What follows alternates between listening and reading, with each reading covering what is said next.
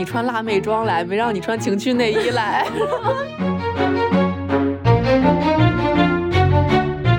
Hello everyone, my name is Katrina. I'm a virgin.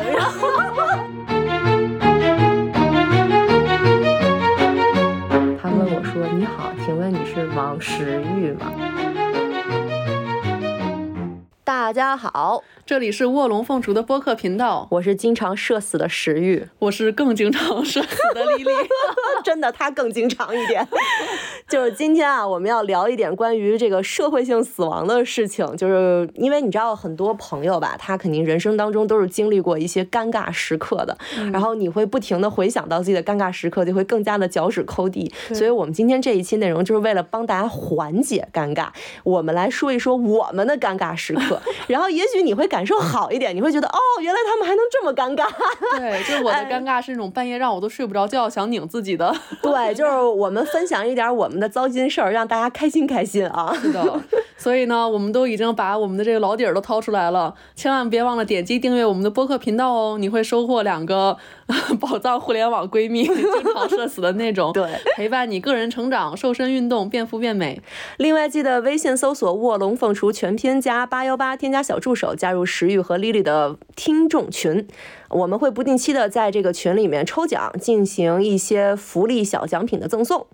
嗯，好，那我们就进入我们的正式内容吧。对，呃，就是说实话，就是我们能想到这一期啊，是因为前一段时间吧，丽丽说，哎呀，她想更新一下头像啊，然后我帮她拍照。我不是就是之前是电影学院这个专业的嘛，我们都要求要学习摄影嘛，所以我自己做过一些图片摄影的工作，然后呃也拍过一些类似于婚纱呀，拍过就是上大学那会儿啊，问兼职嘛，就是拍过一些什么婚纱影楼的那些照片。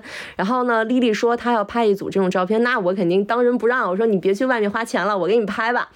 然后 对，而且正好石玉是买了一个新相机，对我说拿丽丽开开光，对，也算拿我这样的美女开光。对对对对对，是我特别喜欢拍美女嘛啊。然后其实以前也给我拍过一组，嗯，二一年的时候石玉就在三里屯给我拍了一组非常好看的，而且当时石玉嫌我这个衣服什么的也都不太会穿，不太会打扮，就是连衣服都是给我带了两整套，嗯，给我装扮上拍的，特别特别靠谱。对，然后但是现在呢，丽丽就是经过这个几年来的这个时光的演变啊，然后丽丽变得就是开始关心起了就是美丽与时尚啊，就是在她美丽的外表上又更加的美丽了。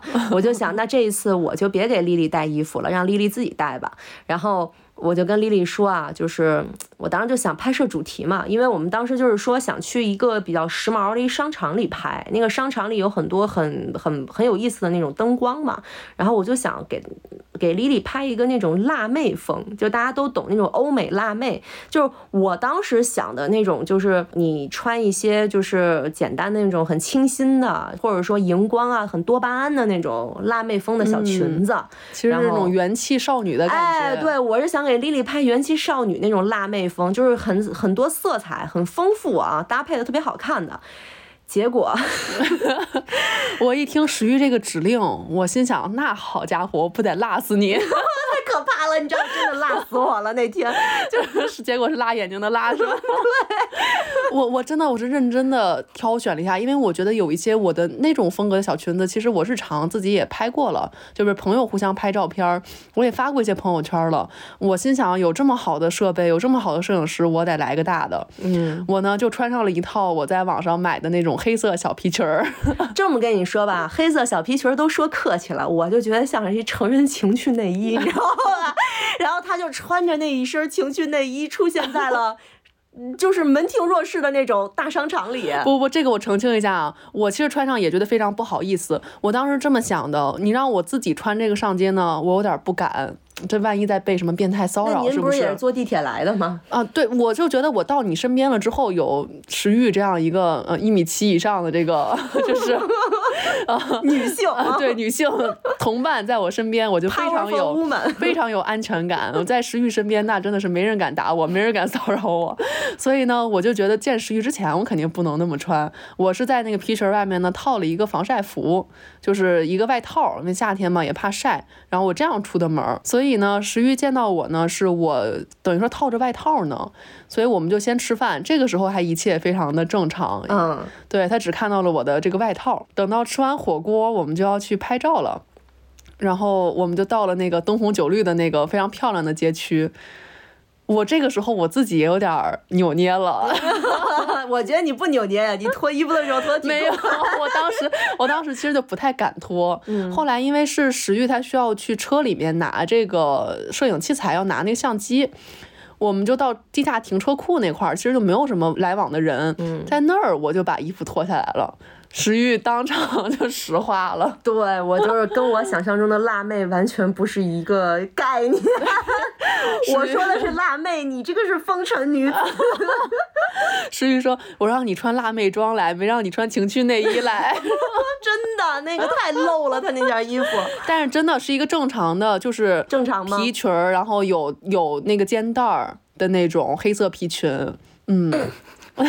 淘宝上面正经买的，不是就正经外面揭穿的那种啊。但是确实，我作为有一个这个。嗯，不太适合这样，就不太适应这样大胆街拍的人，我也有点不敢往那人多的地方走，所以后来我们就扭扭捏捏，赶紧迅速的在地下停车场拍了几张，我们就收工了。对，那车库还行，就是反正在车旁边吧，就是各种摆了点造型，对，就越越看越像一车模，你知道吗？是，这效果不得不说是有那么一丢丢奇怪的，呃，是有那么一丢丢诡异的，就是这照片你是不是就没敢用过？其实我发到 ins 上面了，但是只发了就是。大头的那种的，嗯，没有拍全身啊，对，没有拍全身的，太可惜了。你还可以帮情趣内衣店主 打打广告什么的啊，买家秀啊，找到了另外一条财路是吧？高端买家秀。对，所以这一次是真的是超级无敌社死的情趣内衣那个拍照现场。然后就因为这件事儿，我们俩就说应该弄一期爆笑社死的一个瞬间嘛。然后结果我们俩整理整理，发现我们俩社死的瞬间还挺多，越写越多，太可怕了，真的就很社死。对，你先讲一个。对我们交流了一番呢，我们俩都有一个经典的说错词儿的一个情景。对，就是英语不好说错话了。对，这都在我们英语非常这个初期的一个阶段啊。然后呢，就。就是把这个单词说错了。我当时是这样的，就是我是去美国上了本科。呃，我十八岁的时候去美国读大学，当时呢，就是我们在食堂吃那个自助餐，它有的地方是你可以选一些你想要的料，然后再选一些你想要的酱，它可以给你炒点面啊或者饭啊什么的，就还挺好。我们虽然是那个食堂都是那种黑大妈或者是拉美裔大妈，就是给当地的那个社区的居民提供一些就业机会，但是他会专门有一些这种就是亚洲食物和风味的站点，所以你就可以点一些这种菜和酱去炒。然后有一次我就点餐呢，他那边有一个红色的酱，那个红色酱其实就是你可以做 pasta 什么的，就是那种意面之类的。他那个红色酱其实叫 marinara sauce，但是我刚到美国我就说不清楚，然后我就跟黑大妈说我要 marijuana sauce。Marijuana 是大麻的意思，对，是大麻的意思。然后当时我就看那个黑大妈的脸就更黑了。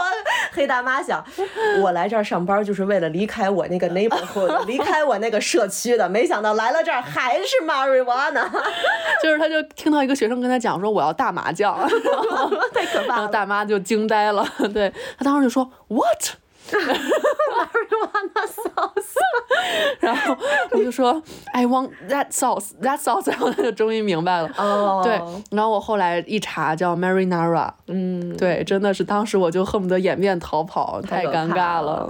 我觉得这个说错语言啊，尤其是比如说你留学或者出出国旅游什么的，经常会有这种英语搞错的时候。嗯，然后。我这个吧，就是我上初中的时候，我妈不是鸡娃嘛，然后就老把我往那些什么英语夏令营啊这种地方去送。那些英语夏夏令营都是要求你必须全程都要说英文嘛，自我介绍什么的都得说英语，要练你的英语嘛。然后有中国小孩，偶尔也会有一些外国小孩，就是可能爸妈在中国上班的，然后说暑假了不想管孩子，就把孩子扔那儿去了啊。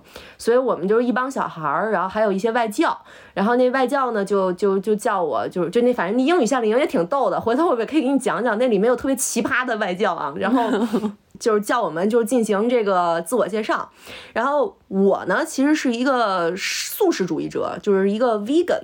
就是我就不吃肉啊，然后呢，那个时候我就觉得我跟别的小孩特别不一样，我就特别自豪，我就觉得你看，你看你们这些人都是肉食者鄙啊，然后我就觉得就我就我清高，你知道吧？嗯，所以呢，我那个时候就想，我自我介绍的时候一定要把这个我是素食主义者这件事情说出来，然后呢，嗯，我要我要证明出我的不同啊，彰显一下我的魅力啊。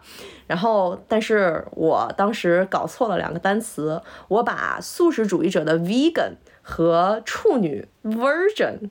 这两个词 弄混了，所以你是怎么介绍的呢？所以我就上去以后，我还是一口那个北京 English 啊，就是一上去就是 Hello everyone, my name is Katrina, I'm a virgin。然后，然后全程全程就是哇，然后老师在瞪我，然后同学在瞪我，然后咱们关系已经需要到就是我们知道这种信息的程度了吗？是的，是的。然后就是所有人都是非常震惊的、很震撼的那种表情看着我，然后尤其。是那个外教，那个外教就在想。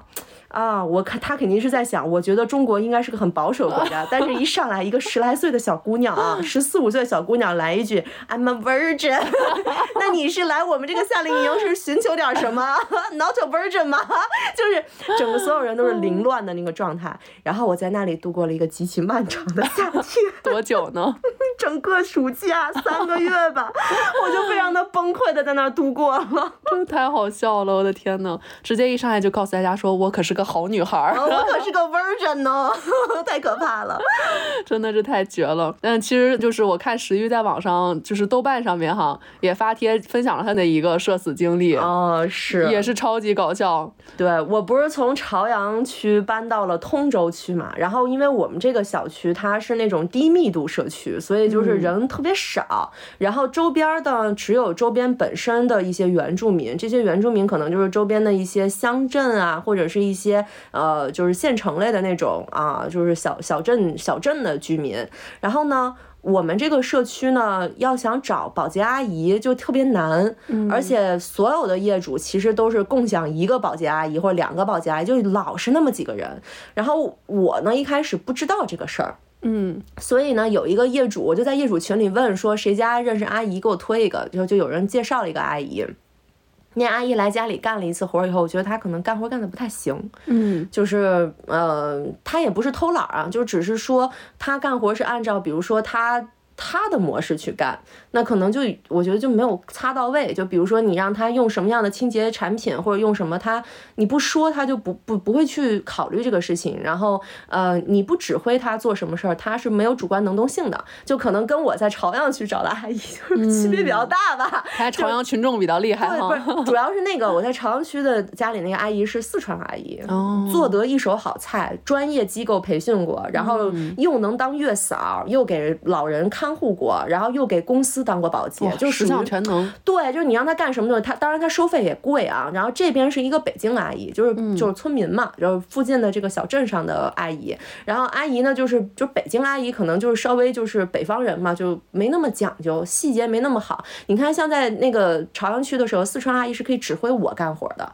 她会告诉我你要去做哪些工作，准备好，我来的时候才能够在一个小时之内，就是让你少花点钱，把所有的工作完成。嗯，所以就是他，他是会替你考虑，他会动脑子做干活，很有节奏，很有规划，嗯，就是网格式作业那种，你知道吧？很 很可怕，那个四川阿姨就是特特别牛，你知道吧？所以呢，我就默认就所有阿姨都是那样的。结果来这边以后，就心里就有落差了。然后我当时就在想，要不我换一下试试？我就又在业主群问，结果别的业主推来的还是这个阿姨，然后又是这个阿姨，我就想，那完了，那得了，可能我们这个小区所有人都只认识她，那。我当时就思考了一下，我说那要不我就平台上找，因为平台上肯定应该会有更多的阿姨。借助网络的力量。对，我就跑到平台上去找阿姨，然后那个平台是你把你的手机号填上嘛，填上了以后，一会儿就会有合适的阿姨会给你打电话啊，有人会接你这个单嘛，然后又是这个阿姨接的单，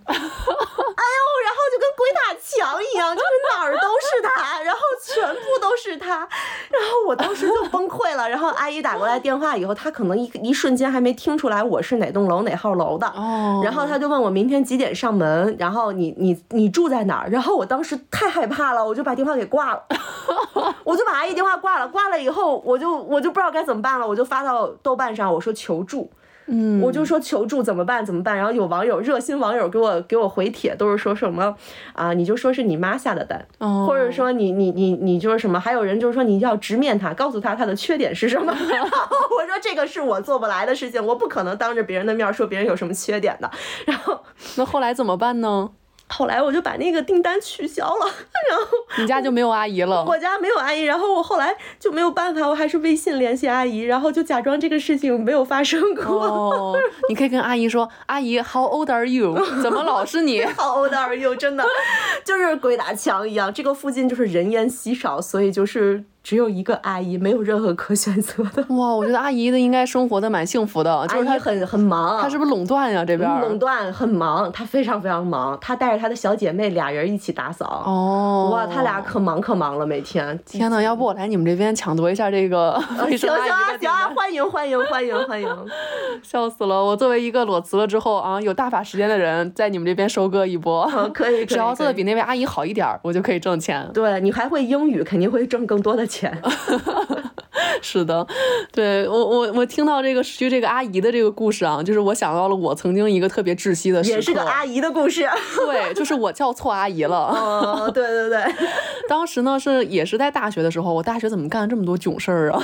我看了一下那个丽丽的小抄啊，我们每次做节目之前都会写个小抄，丽丽的小抄全都是大学的事儿。天呐，我的大学都我当时到底怎么想的？这芝加哥方你哦，在那边。就比较水逆。对，当时大四的时候呢，是就是也是我跟石玉的一个共同的好友。呃，这个女生她是找到了一个纽约的工作，嗯，所以她就在纽约租了房子。因为当时呢，我也特别爱跑纽约，我觉得纽约又有演出，又有博物馆，又有好吃的好喝的，可以买东西，就是怎么玩怎么好玩。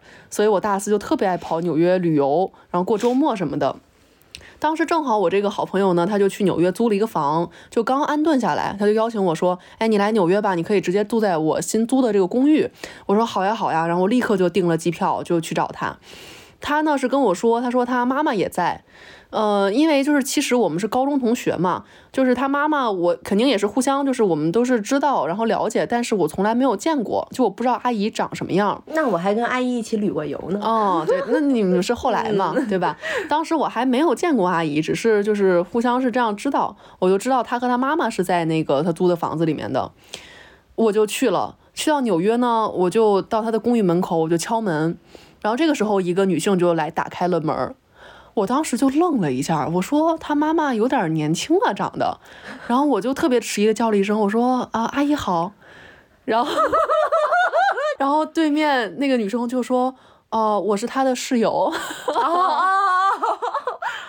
对，天呐，就是其实来开门的是他的合租室友，但是因为我不知道这个信息，我以为他是他自己租了一个公寓，然后只是他父母最近来探望，但其实是他跟他的朋友就是合租了一个公寓，哦，这样。所以他那个室友确实比他大几岁，就是那个时候我们是大学刚毕业嘛，二十二三，他的室友可能有几年工作经历了，就是二十七八左右。但是我对着那个女生叫阿姨，然后以为那是她妈妈，心理阴影了。对我当时真的太尴尬了。那你怎么住啊？在那后来几天？我我我觉得我我就是把我朋友的这个就是都得罪了，就 是我觉得让他让他的室友非常的记恨我，太可怕了。是这样的，其实当时我还找就是我们这共同的朋友，就是我大一的时候就去找他那个玩过，他当时在哈佛上大学。嗯呃，当时我是春假嘛，就是浙大的那个放假时间。跟别的学校不太一样，嗯，我们三月底有一周的一个春假，当时也是别人都还在上学，我就放假，所以我就去那个波士顿找他玩儿。当时呢是也是跟他，就是他跟他的室友们说好了，说他有朋友要来，因为那个时候他还住在哈佛的学生宿舍，嗯，对，但是就是呃，他这个跟那个室友们可能说的时候传递的稍微有一点点误区，就是我其实要住一周。但是他的室友们可能以为他就是我住一天就撤了，嗯，所以等到我要住第二天的时候，他的一个室友就不太愿意了，所以后来我就是因为他当时弄了一个那个气垫床给我，我就拖着整个气垫床，然后呢就是在波士顿就搬去了别人的宿舍，接着打地铺，哇，够惨的，对，特别好笑，我就觉得我跟这个朋友的这个室友们好像总是有点这个，他的室友方你，对。嗯，也是特别好笑的一个大学的故事。呃，Lily 刚刚讲那个故事是她认错人了，然后我我接下来要讲的一个社死瞬间是我被人认出来了。哦，就是我这个人啊，就是有一个臭毛病，是什么毛病呢？就是我每当我因为大家都知道我主主业是作者嘛，然后我每写完一本书或者在写那本书，或者这本书正在被出版社宣发营销期间，我就特别喜欢在逛商场的时候溜达进各个手机店里。然后我干嘛呢？手机店不是有样机展示吗？嗯，那不能那样机都能用吗？嗯，然后我都会打开百度或者打开豆瓣儿，然后把我的书搜出来，然后把那一页就那么静止在我的书上。这样的话，所有过来摸样机的人，打开就是我的书，先看到你的书打开就是我的书，打开就是我的书，然后。我呢就会一台一台的去设置它哦，这是一个做推广的小妙招啊！啊，然后直到店员把我赶走之前，我都会一台一台、一台一台的去设置它。嗯，然后有一次我就在小米的手机店里，就在那捣鼓样机，我捣鼓着捣鼓着，就有一个人走了过来。他问我说：“你好，请问你是王石玉吗？”我说：“你是怎么认出来我的？那天我也没化妆，穿特别邋遢。”他说：“因为你在手机上设置的都是王石玉的书。”然后我就觉得好丢人呐。那他看过你的书吗？他是你的读者吗？他应该是吧，但是我没没没问我说啊是是好，我是王石玉啊，那个你有什么事儿吗？然后他刚要出口吧，就反正我当时就就说啊，我那个要去吃饭了，我就溜了，你知道吧？他也没来得及跟你要个签名什么的，没有，要我的签名又不值钱，然后就就当时就整个人就特别特别尴尬，然后然后走走几步就回一下头，看他有没有跟上来，希望他没有，他没有跟上来，那还是个女生，还长得非常漂亮，穿的非常时髦，嗯。然后跑过来说：“请问你是王石玉？太丢人了！石玉的为了新书推广也是不容易啊。嗯，你是不是当时就是你办这个新书的读者见面会，还有一个特别尴尬的事情？对。”就是是这样，就是因为我我那个每一本书出来以后，他都会做一些这种线下的推广嘛，然后那个出版社会组织一些像什么读者见面会啊，啊图书的这个签售会啊这种活动嘛。然后我有一次就是在一个图书市集上，因为大家如果在北京可能会去过，像朗园每年就是都会有好几场图书市集嘛。然后我当时就去图书市集，那个图书市集他会有一个邀请，就是读者本人练摊儿，就是在摊位上给大家签名儿。你你买我的书，我给你签名啊，这样的。所以我当时就在那个摊位上，就在那待着嘛，就没事儿干。然后呢，这个时候就有一个帅哥走了过来，嗯，然后那个帅哥要买我的书，哇。然后呢，但那个时候特别奇怪是什么？就是他要买我的书时候，我要着急上厕所，我就去上厕所了。然后上厕所的时候，他就买好了，他也没跟我来得及打照面，他买好了，然后。然后呢，就就就有一个编辑觉得他长得真的是挺好看的，就拍了一张他的照片发给了我。他说：“恭喜你，石玉，你都有男读者了。”嗯，因为我我当时出的那本书是母婴题材的，就是教育类的嘛。然后所以就是大部分读者都是孩子或者是年轻女性，要么就是一些妈妈们，很少很少会有年轻男性，还有一些爸爸们也会买，但是真的很少很少会有年轻男性。然后。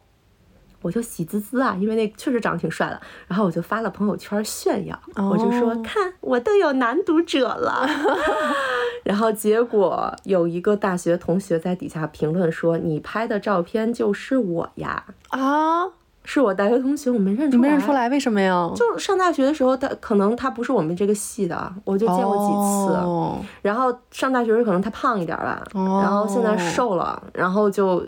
没认出来，然后就特别脚趾抠地，因为他回复完以后，我还没有来得及反应过来，有好多大学同学都说：“哟，这不是那谁吗？”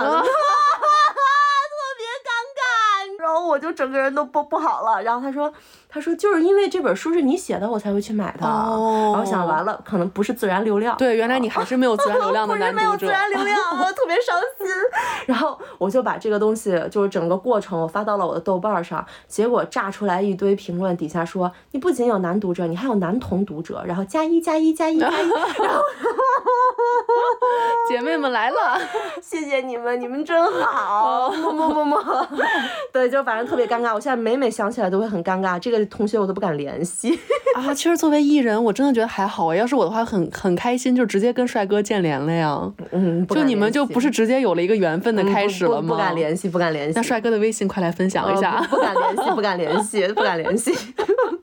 你当时有回复他吗？有啊，我说呀，这是你，谢谢你来是吗？我说这是你啊，太好了。嗯，谢谢帅哥捧场，我还假装很 E 的样子，哦，好尴尬哦。哎呀，其实当时那个石玉三月份的时候有办一个现场，就是线下的那种读者见面会，我还去了。对，当时因为其实那个它是主要是线上为主，就线下的那个场地比较小，大概几十个人吧。然后我看了一圈，确实都是妈妈为主，然后也有一些年轻的女生。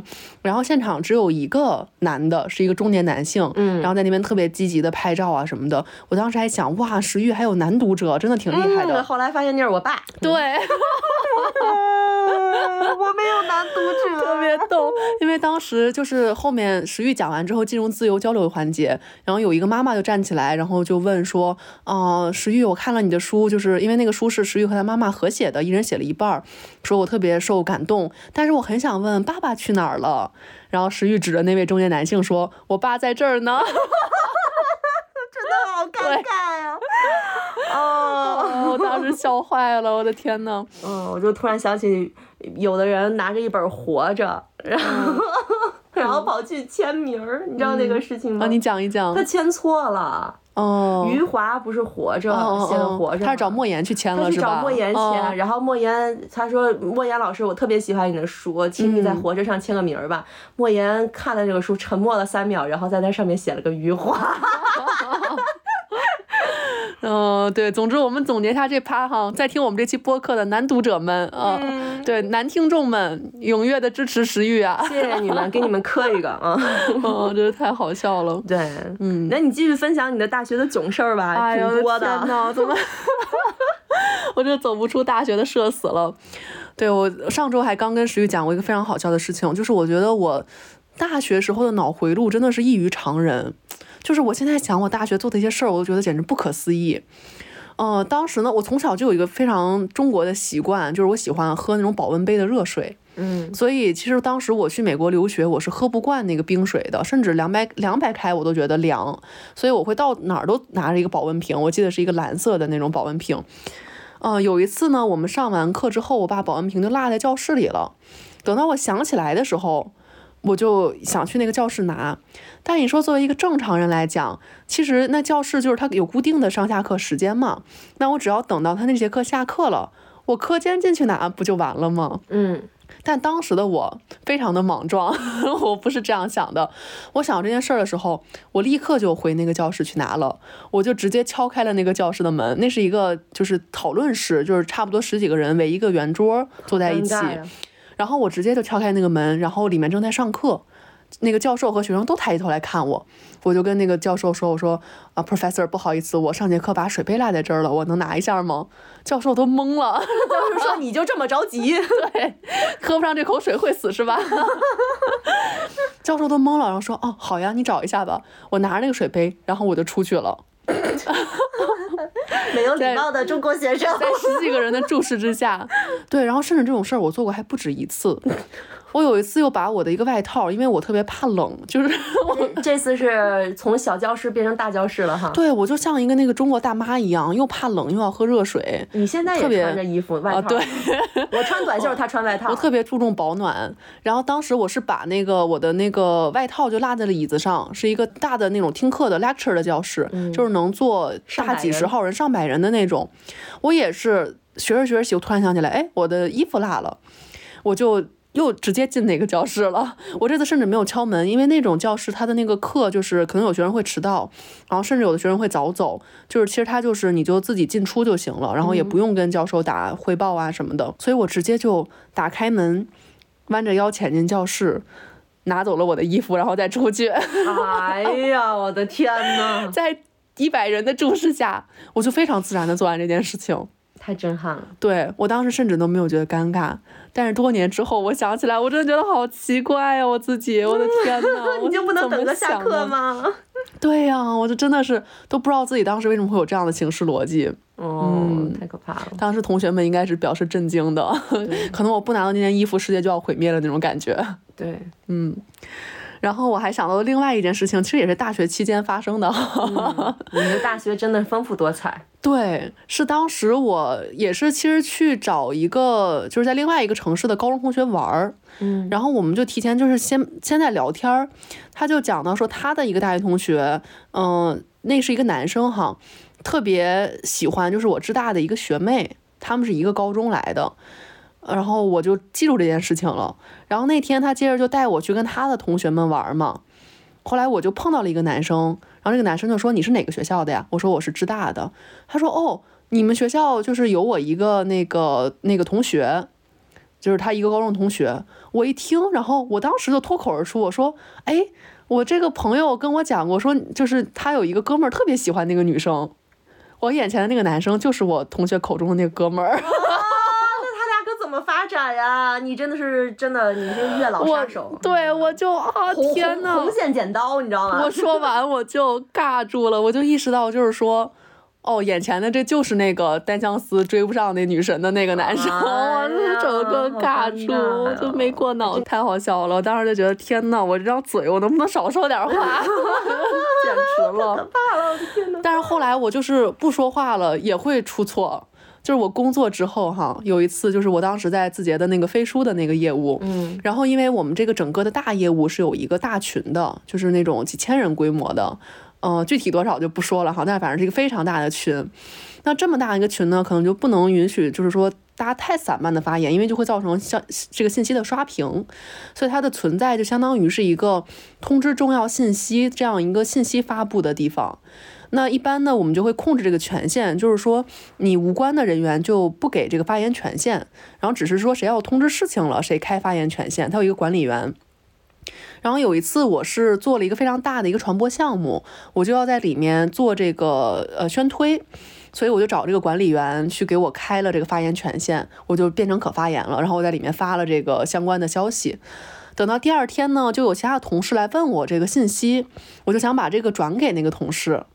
但是我一点的时候，我就我当时就脑子抽了，我就转错了，我把这个信息又转到重新转到这个大群里面，因为等于说这个时候我的权限还是可发言的，于是这几千人就又看到了我隔了一天又发了一个一模一样的信息，那不挺好？宣发两次，但是没有人这么干的，就非常占用公共注意力，就像我传播咱们的播客一样，不停的在豆瓣上转发转发转发，你真是太棒了呢，给你点赞，我当时就非常慌，我赶紧就撤回。然后大家就看到了我又撤回了一条消息，然后我觉得天呐，太尴尬了，我就去找管理员，我说你能不能把我的这个可发言权限直接撤掉，这样我不就没有发言权限了吗？我觉得就是万恶之源，就是因为我有了这样的一个特殊的权限。管理员说好，我给你撤掉，他就操作了这个撤销，结果发现这个撤销在飞书里面会提醒，于是几千人再次收到了一条消息，就是管理员撤销了丽丽的权限。我当时整个人就是，因为这个就是显得就特别场面特别不好看，就像我发错了一个消息，然后赶紧撤回，然后呢我权限就被撤了。嗯，但其实是我找管理员让人家给我撤的。嗯，然后我说妈呀，太尴尬了。然后管理员还特人特别好，还安慰我说没事儿，我再多撤几个最近没说话不需要的。他又叭叭又撤了好几个人来跟我作伴。哦，我的天呐，就是几千人看我们在那边反复操作。我我就丽丽这么一说，我突然也想起来一个，就是。哎呀，就是我也是我还好没说话的一次，就没有那么尴尬的一次，就是也是我大学时候的事情。是，呃，我当时大学嘛，我就特别喜欢出去旅游，自驾游。然后我有一次去玩儿，然后呢，在外面玩的时候，然后有就发照片嘛，朋友圈里，然后就有一个男同学说他也很想。来玩儿，嗯，我说那你来呗，然后他立刻买了票就飞到了附近的城市，哦，然后那个因为大家也知道我在电影学院读书嘛，嗯，学校男生是男生女生都很很好看，嗯，就那是个也是个帅哥啊，就是我当时就想，哎呀，而且我跟那帅哥还有一些业务往来，就我经常给他介绍，他是表演系的，所以我经常给他介绍一些活儿，你知道吧？就外面什么拍个什么这个，拍个那个呀，啊小广告啊什么的，我当时就哎呀。帅哥要来找我旅游了啊！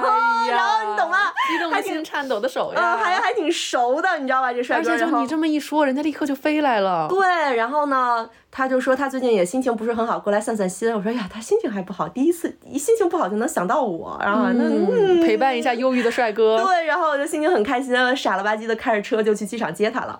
然后呢？然后开车这一路上，我就觉得他欲言又止，欲言又止，老想跟我说点什么。然后我当时就想，完了，他是不是要跟我告白呀？然后我就开始就，就真的内心就是粉红泡泡在冒。但是呢，我又觉得吧，首先关系也没有那么熟，就是他要是真的告白的话，我肯定是要犹豫一下。哎呀，那肯定大面啊，不行，不是不可以，对，我是 可能真的会拒绝 啊。我但是，然后我但是觉得拒绝以后就很尴尬，因为我们当时还跨着一些项目嘛，有一些一起合作的一些工作项目什么的，所以我当时就在想，我就一路在给他铺垫，说啊，像关系好的朋友啊。要长久的好下去，那就只能是止步于朋友啊！不啦不啦不啦不啦，说了一些这种屁话啊。然后我们俩驶上了一条高速，那条高速风景特别的美好。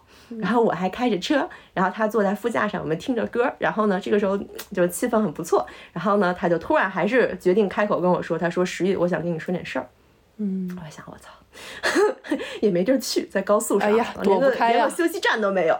然后我就说：“那那那你说吧，你有什么事情？”然后他就跟我出柜了哦，我就想，哎，还好我没有提前把那些什么乱七八糟那些屁话说的那么的到位啊，只是说了一些很擦边的话啊，没有说的非常的到位。然后人家就跟跟我出柜，原来是来找你倾诉的。对，然后跟我讲了一下她最近跟她男朋友分手的各种各样的事情，然后就哦。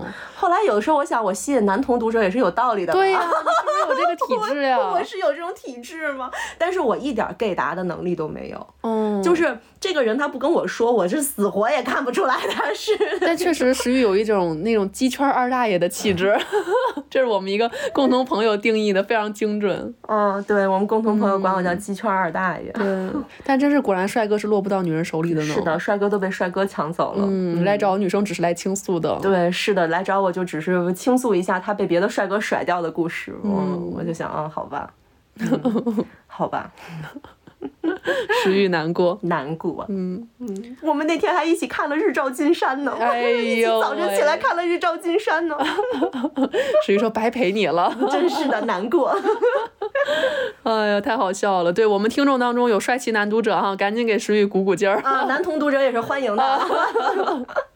好的，那大家应该也听得出来，我们现在的音质突然变了一下，为什么呢？因为接下来的一段是我们补录的，然后补录的原因是我在认真研读石玉的著作《妈，这是我的人生》的时候，发现了有一段极其精彩的故事，极其社死的故事，这简直是我知道的社死之王，所以我强烈督促石玉一定要。讲一下这一段给大家听，啊来吧，好吧，就是不录不快是吧？就必须让他录，按头录。行，就是大家也知道，我不是参加过艺考嘛，然后艺考之前你肯定都会去上那种艺考培训班嘛，你就会找老师培训嘛。然后我当时的那个老师是中戏表演系的一个大帅哥，嗯，然后那个大帅哥就跟我们说啊，就是呃，同学们。你们呃想要好好的成为一个演员啊，呃，那你们必须要解放天性。然后我说解放天性是什么意思？是呃，就是在我们那个表演练习室，是一个类似于像舞蹈房一样的，有就是在什么学动物爬什么的。对，或者学动物爬呀，或者说什么大吼大叫啊，是不是这意思？然后。哦，我们那大帅哥就跟我们说啊，不是的，就是嗯，这些都太基础了。来个进阶的，我们听听。对，你就想大帅哥他们中戏怎么练啊？就是我我也是听说的啊，就是呃，他们会男生和女生面对面蹲下来，两个人假装要表演拉屎。就是 你看过那表情包吗？有机会一起去拉屎，两个人拉着手，对，就是那种感觉，而且必须是男生跟女生一组。咱们这个节目不会被判定为粗俗吧？没有，没有，没有，没有，没有，不是屎尿屁文学啊，就是就只是跟大家说，就是中戏有这样的一个呃学术方法。但是我也想，我我我上厕所的时候有大帅哥拉着我的手。不是啊，你你得有声儿，你不仅要表演，你还得有声儿。哦，这么尴尬呢？就这么尴尬，就这么社死，表演一段口技。嗯，这是他们的就是解放天性的训练方式。然后我就在思考说，完了，那我们的方式会是什么呢？然后觉得大帅哥很仁慈，就是他说没有那么难啊，没有让我们就是组团去拉屎啊，就是。就是 你要是让我陪你练，我也可以的。然后他就说：“你们这样吧，你们去公共场合讲童话故事吧。”然后就是拉住路人讲吗？呃，不是，嗯，就是要很公共的场合。然后呢，呃，我当时就做了一件事儿，其实现在很多抖音上的博主在模仿这个事情，但是那个时候其实是我们的一个教学方法，就是，嗯，你先背下来一个童话故事，我背的是狮子、狼和狐狸的故事啊，然后我把它背得滚瓜烂熟，声情并茂，能够表演的很好，能够演讲的非常好。然后老师就那个大帅哥就带着我们说，哎，那你去大望路地铁站念吧。哦，然后我就。我就 刷卡进站，然后上车，然后你就想这个车啊，假如你只是一个普通的上班族啊，你坐着这个一号线，然后你晃荡晃荡晃荡晃荡要回家了，这时候突然车里有一个女高中生大声的说：“大家好，我是一个要考表演系的学生，我接下来要给大家表演一段狮子、狼和狐狸的故事。”然后我在那里进行了一个长达一站地的 演讲，所有人都看着我。然后还有很多人不看我，不想看我，他们都不敢看我。然后他们的这个表情是怎么样的？就是微笑。然后还有一个母亲带着他的儿子，他儿子可能上小学吧。然后他的妈妈不停的跟他儿子说：“你看，你要向姐姐学习，你看姐姐多大方，多有胆量。”挺棒的，真的，我也要给你竖大拇指。然后他妈妈还怂恿他儿子上来给我钱呢。哦，我刚才就想问你，应该表演完之后你收一圈钱？没有，对啊，就是不行，那个地铁上乞讨是违法的。哦，他儿子还要给我钱呢，特别尴尬。然后我从那个下一站就下了下车了嘛，下车了以后，我又默默的坐着车回了大望路去找我的同学们。就是这样的一个故事。哎，不知道多年前有没有人是在当时的那节地铁车厢里面 听过当时的史玉来表演这段故事？哎，太可怕了。嗯，所以这就是我们今天要给大家补录的一段。是的，按头补录。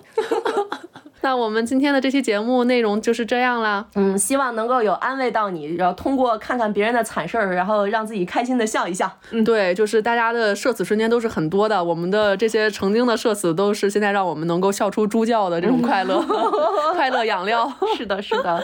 嗯，好，那就别忘了添加我们的微信群啊，然后还有就是点一下关注，谢谢大家。嗯，好，那我们下期节目再见吧，拜拜拜拜拜。